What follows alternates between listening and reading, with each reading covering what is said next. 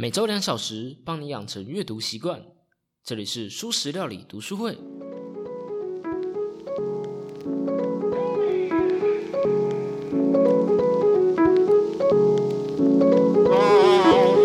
Hello Hello，大家好，我是主持人小 P。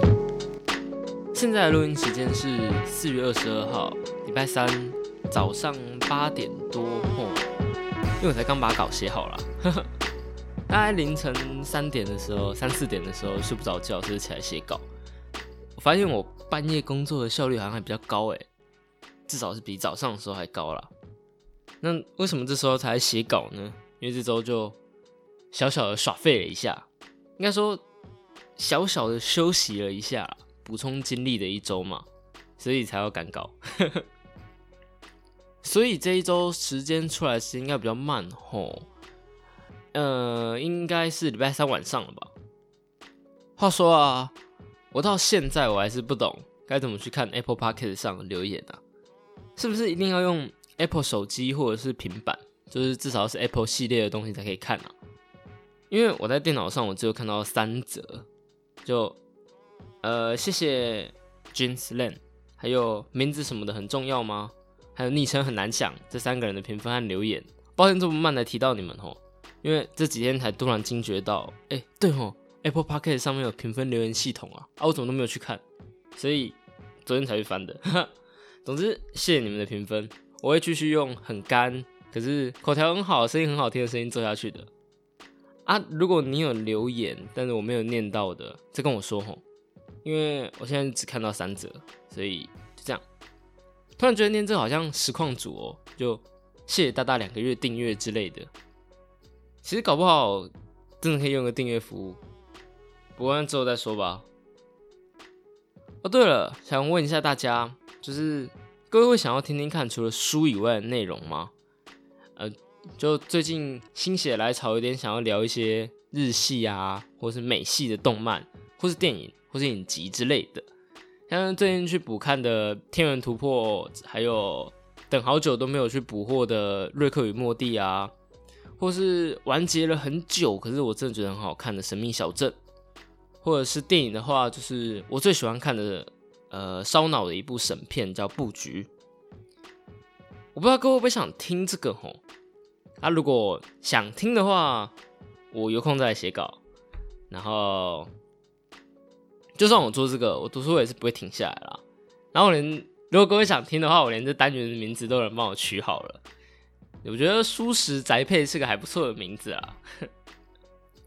好，那如果大家想听的话，我之后再就可以私信告诉我，或者是我应该会在 IG 上发个投票之类的。好，那就先这样吧，闲聊就先这样子，我们直接开始读书会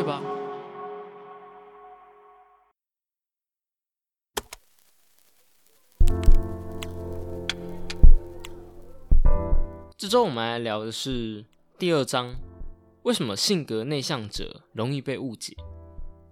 我把这章解读为从社会的角度来看内向。在作者写这本书的时候啊，就是大概一九九零年的时候，哦，那时候都还没出生呢。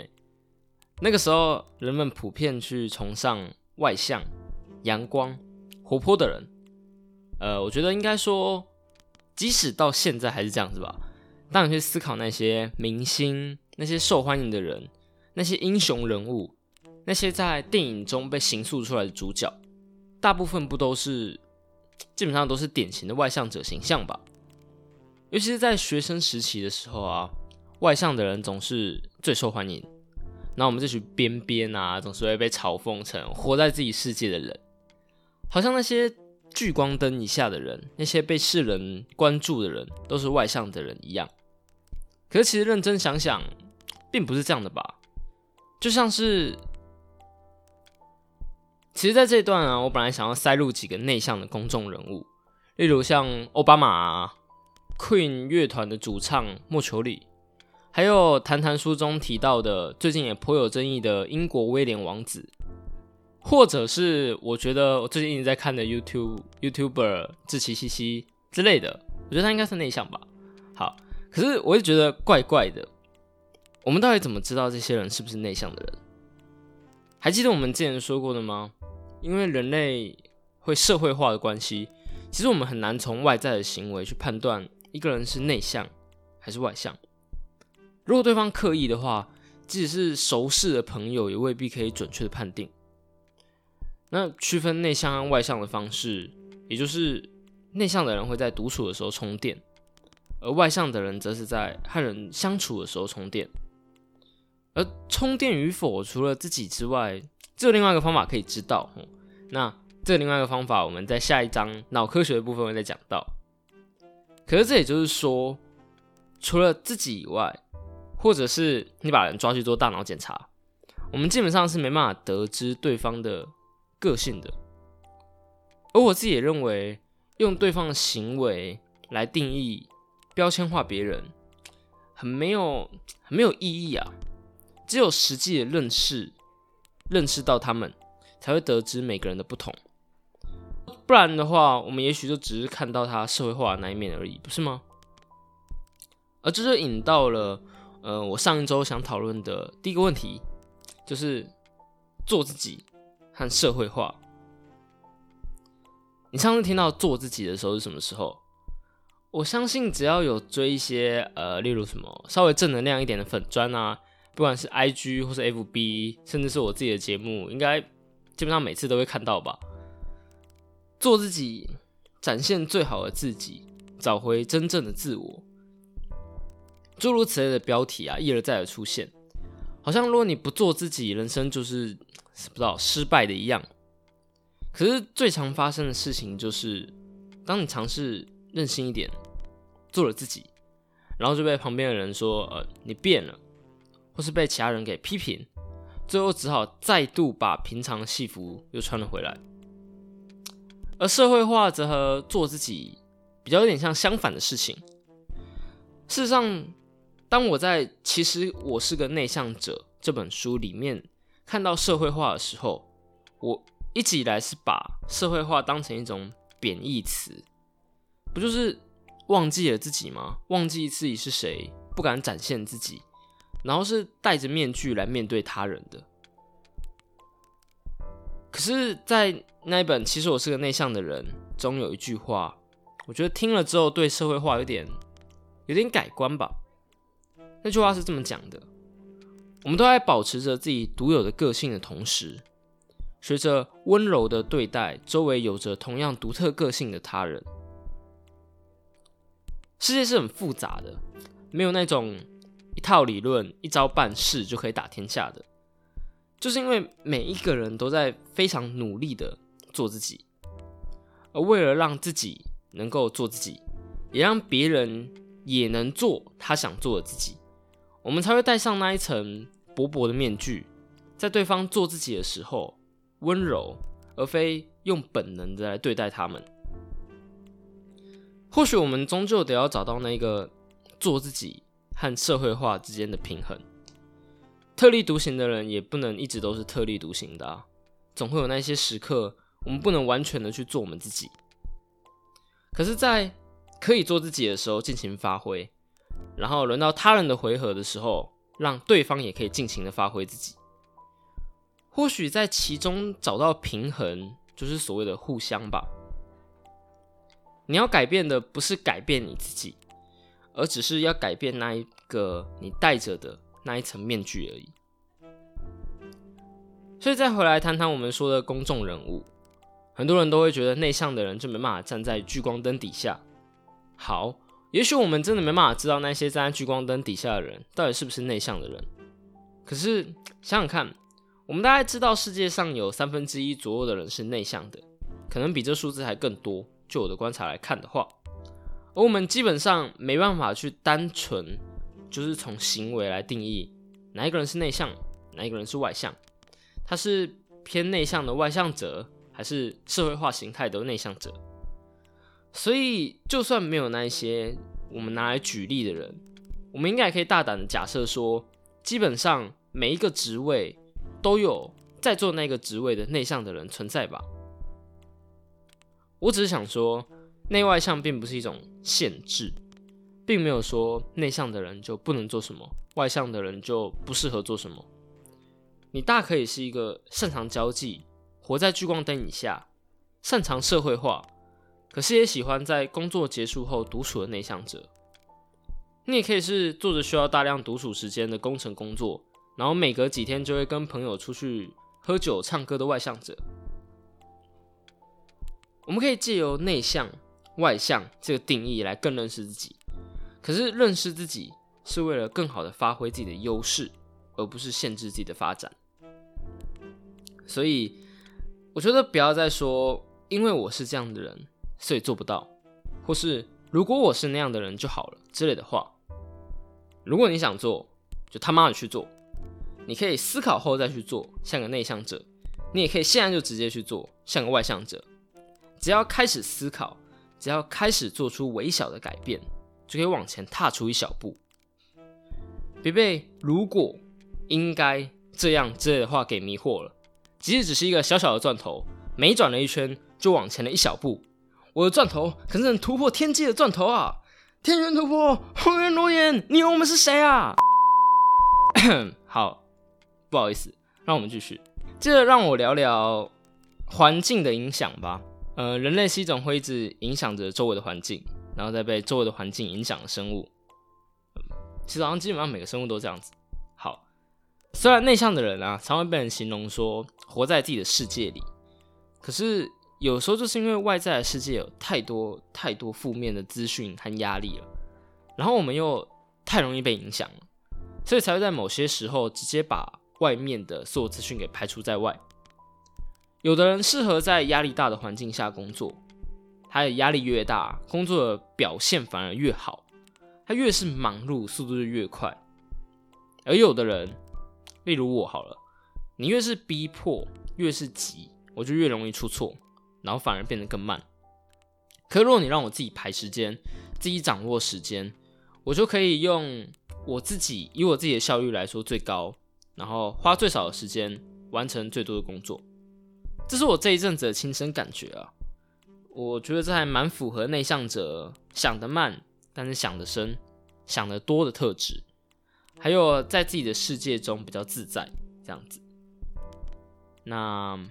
我现在是一个在餐饮业实习的学生啊，那我觉得餐饮业常需要随机应变，尤其是在出餐的时候，不管你怎么去安排，怎么去 SOP，怎么去计划，只要忙起来，一定会出状况。而且出餐就那两两到四个小时，每一个状况都要立即马上的解决，所以得常常应变，脑袋要动得很快。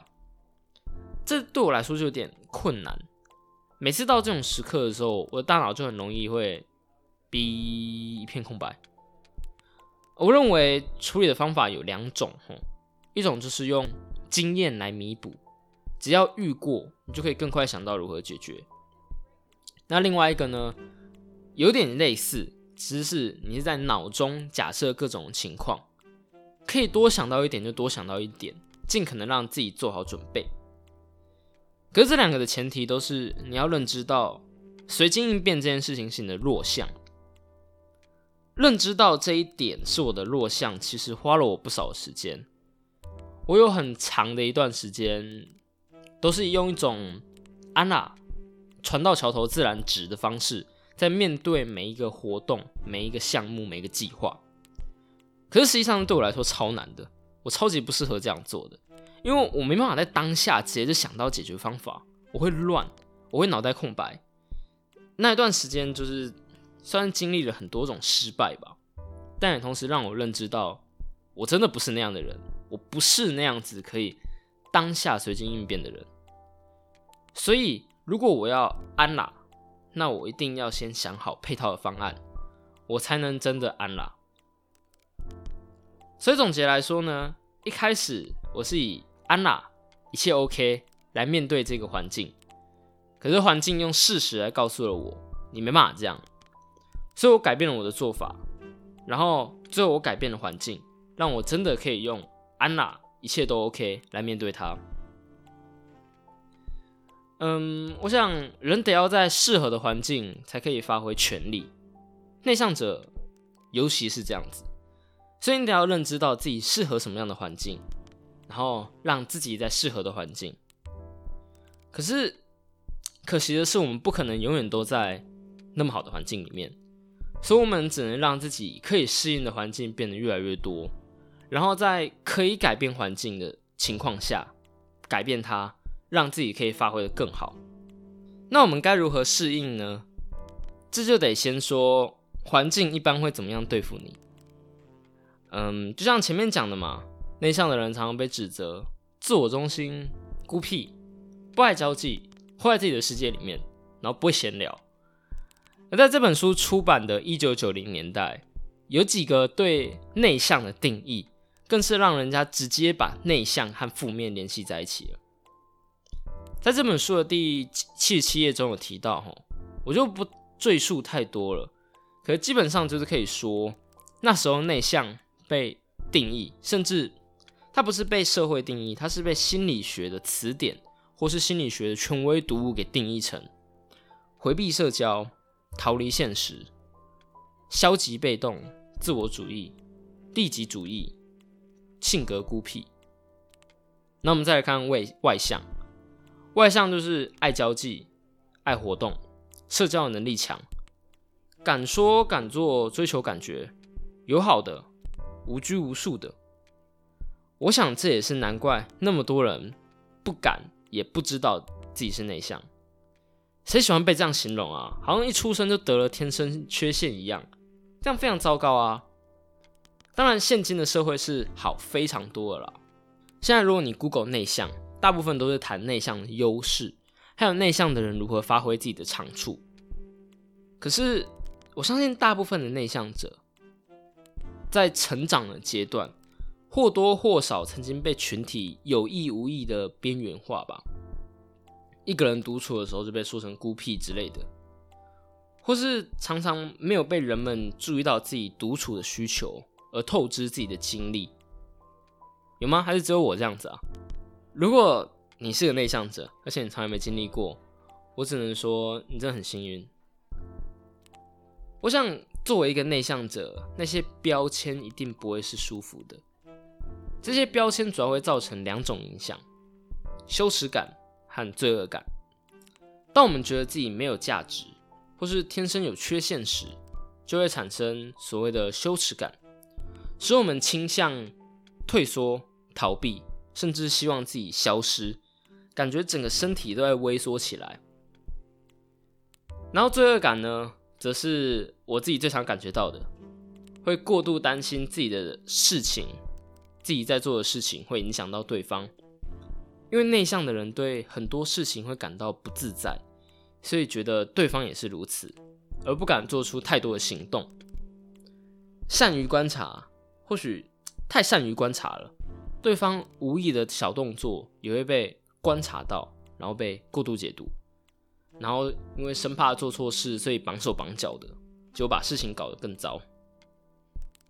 在第八十一页的时候提到，许多时候他们都在担心自己对别人不够友善，但情况其实并不是他们所想象的那样，而且为了避免做事情伤害到其他人，内向者有时候反而会闪躲人群。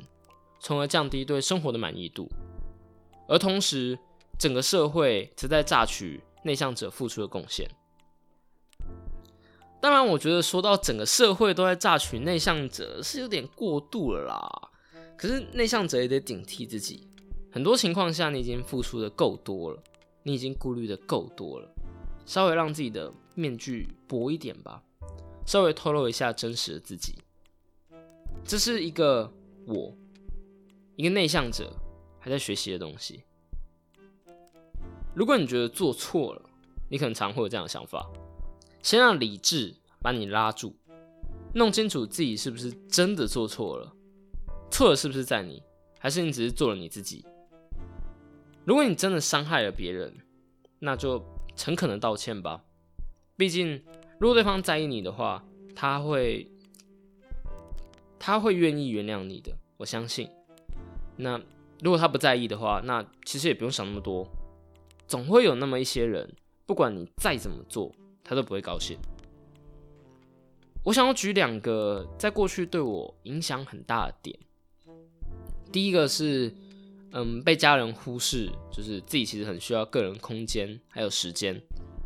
然后另外一个点就是我自己很不会闲聊。好，我先从第一点开始讲哦。第一点是我们家啊，我老家在台东，是一个三代同堂的大家庭。然后我那个时候是独生子，所以我有很大的时间都是独处的。可是即使是独处，我的空间和时间依然不是自己的，常会被打断，这让我感觉很不舒服。所以其实我自己不是很喜欢待在家里面。嗯，我的意思是说，我仿佛是只要从我的父母或者从爷爷奶奶面前离开三十分钟，我就会整个人间蒸发、消失，或者发生什么意外一样，有点像是被过度保护了吧。我印象最深刻的时候，就是我大概在国中的时候。我自己骑脚踏车出去闲逛，然后我奶奶就骑着摩托车默默在后面跟着。我至今依然觉得那个场景有够尴尬的。你就看那个摩托车，一个时速十公里、二十公里的速度跟可能到二十公里、五六公里的速度跟在一个脚踏车后面默默在那边骑，超诡异。而时间上则是我常常自己安排行程，可是我却被突然告知。要因为家事或是临时的出游而被打断，这就让我有羞耻感，因为感觉自己是不是很糟糕、很弱小，要一直被保护。还有我自己的确是该做家事啊，我也该陪陪家人，可是为什么我会觉得非常的不舒服？难道是因为我觉得自己不该付出吗？所以在这个家当中，我就感觉莫名的格格不入。可是我后来了解到，其实那样保护是一种很笨拙的爱，真的非常笨拙。可是它也是一种爱。然后再来就是，我认知到我是个内向的人，我不是不愿意去做这些事情，而是我会有我自己的时间安排，我需要被提前告知，才不会打乱我自己的节奏。我可以把事情做好，可是如果你是突然的打断了我的行程，我会觉得不太高兴。尤其有些事情又是明明就是可以先讲的，可是就是不讲，就让人觉得很不悦。可是并不是每一个人都这样的需求，我得要说出来，我得要跟他们讨论。然后最后呢，我还发现到，不管家人年纪多大，他们还是人，他会有自己想独处或者是想跟人接触的需求。那我觉得到了认知到这一点的时候，事情就算是解决了吧。好，那接着就让我们谈谈第二个点吧。我很、很、超级不会闲聊。我想大家应该都听得出来吧？就看我前面那一段前言讲的多尬就知道了。如果除非对方啊先开始一个话题，不然就是很干。我可以就某一个议题或是某一个主题做讨论。我可以说出自己的想法，可是漫无目的的闲聊对我来说就困难，真的很困难。在这本书的第六十九页呢，就说到我们不喜欢无所事事闲聊，性格内向者更喜欢内容充实、丰富的交谈，从中可以丰富我们的学识，并使我们充满活力。而更多时候呢，我们比较喜欢观察他人的谈话。很会聊天这个能力，我真的好羡慕，超想要得到这种能力的。我常会陷入一种想要说多一点，可是我不知道我该说什么，或是怕说得出来的东西太尴尬之类的窘况。我很容易因为别人的一些话，或是几个点，我会联想到一些相对来说非常冷门的知识，甚至是有一点哲学味道的问题。那很正常的闲聊的时候提出来，就是整个让气氛很尬，超尬。可是我同时也知道，如果你的电波有对到我，例如现在听我的节目的你，我相信你们应该是有对到我的电波啦。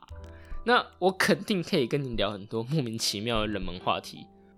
不过我最近发现呢，比起闲聊，更不会的就是在网络上聊天，就是不知道对方回话的时候的表情和语气。会让我，会让我，我不知道其他内向者会不会啊，可是会让我自己想太多，我会想超级多，会脑补一堆的剧情，然后整个让事情变得很复杂。可是当你完全不去想这一些的时候，又很容易出错，又很容易做错事。因为有时候真的就是你察觉到的那些，嗯，我不知道微小的标点符号的运用啊，或者什么贴图的运用啊，其实代表就真的是你想的那样。可是，就我现在还抓不到那个平衡的点，我的对于网络聊天的直觉还不够准。可是我想，这种能力，聊天的能力，是一种可以培养技能，也是社会化的一部分吧。我想。我自己的处理方式呢是，就给自己多一点时间吧。既然体认到，当有人电波对到我的时候可以聊得起来，诶，那就是说问题是对方可不可以适应我，而不全然是我自己的问题，对吧？所以借由多认识不同的人，多开启这些尬尬干干的聊天，总会用经验去慢慢理解自己该怎么做的。而同时呢，我也认知到。自己聊天的优势就是内向的人有一个共同的特质，是会是一个很棒的倾听者。我们可以一边慢慢消化对方的资讯，一边专注的听对方说话。可是这边有个小技巧，就是即使你现在是在思考对方的说话的东西，你还是要做出一些反应，像嗯，对我也是这么觉得的。之类的，或是点个头，眼睛看着对方，就是不要让对方觉得你心不在焉。基本上只要克服这一点，很容易就可以成为一个好的倾听者。然后我们来谈谈一个在社交上对内向者还蛮重要的部分，就是你需要评估你自己的能量。而这一点呢，我觉得这只能靠你自己了，我没办法帮你做太多的东西，书也没办法，你只能问你自己。没有人可以告诉你你自己觉得如何。作者在第八十四页的时候提供一些问题，让你可以自行的评估。而我认为几个最重要的点就是：问你自己的大脑现在状况如何？是机敏的吗？一片空白，还是一片混乱？那你的身体呢？还可以动吗？疲惫吗？还是迫不及待想要做点事情？先认清自己的现况。然后你再来安排你的行程。一开始一定会有很多判断错误的情况，很正常。或许你会惊觉到自己是多么的不认识自己。可是就像所有事情一样，你越做就会越好。然后学会在精力不足的时候，不罪恶、不羞耻的拒绝他人的邀约。我想，慢慢的你就会越来越可以去掌控自己的精力。最后在。你可以把精力花费在重要的事情上，然后在一些也许相对来说不那么重要的事情上，就可以放掉一些，让自己独处。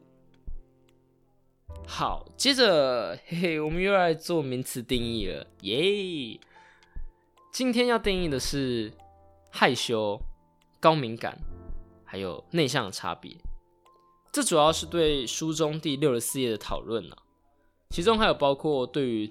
精神分裂和其他三种差别的讨论，可是我们这名词定义主要就谈谈害羞、高敏感和内向，因为我想精神分裂是一个相对来说比较少人会接触到，而且其实我觉得精神分裂和这三个的就是差别性和被混淆的几率其实比较没那么高。好，所以呢，首先内向 （introversion）。是一种倾向于独处、沉思，从自己的时间中获得能量的一种算气质。那如果想要了解更多的话，你可以听听看我上一集的节目，就是从心理学来定义内向。这里就不多说了。好，接下来是害羞 （shyness）。这个我们在上一本书《其实我是个内向者》人中有稍微提到过。内向的人常会被贴上害羞的标签，可是实际上这是两种不同的特质。内向从来就不代表不善社交，而只是比起社交，独处能让我们获得更多的能量。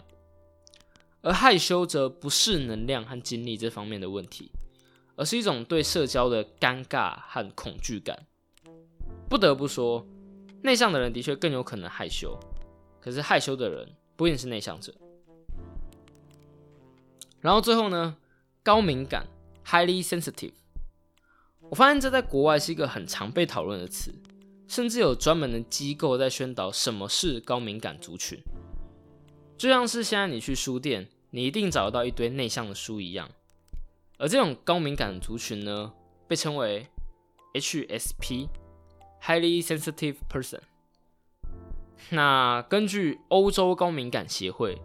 对于 HSP 的定义呢，主要是你比他人还要更容易注意到环境的细微差别，然后对疼痛、对刺激，例如咖啡因，反应更大。你容易被惊吓，对大量的声音、灯光、人群会感到不安，然后因为变化、动摇而容易产生不适，比较不善于多工思考。然后还有一点就是，这点我觉得我还蛮符合的。被别人观察的时候，容易表现的不好，有时候甚至连擅长的事情也做不好。那大约有七十趴的高敏感人是内向的。我想这也是为什么这些形容词很容易会出现在内向的人身上。总之呢，这几个名词是有差异的。虽然以我自己的角度来看，我觉得这些差异还蛮微妙的。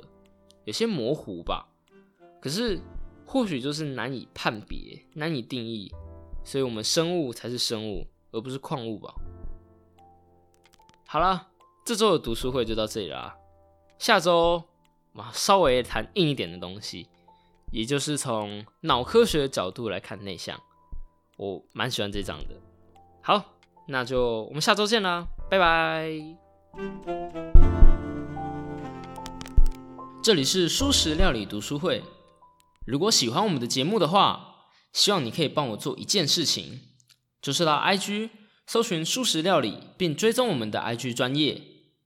你可以在那里和我们一起讨论书的内容，而且也可以帮我们冲追踪人数。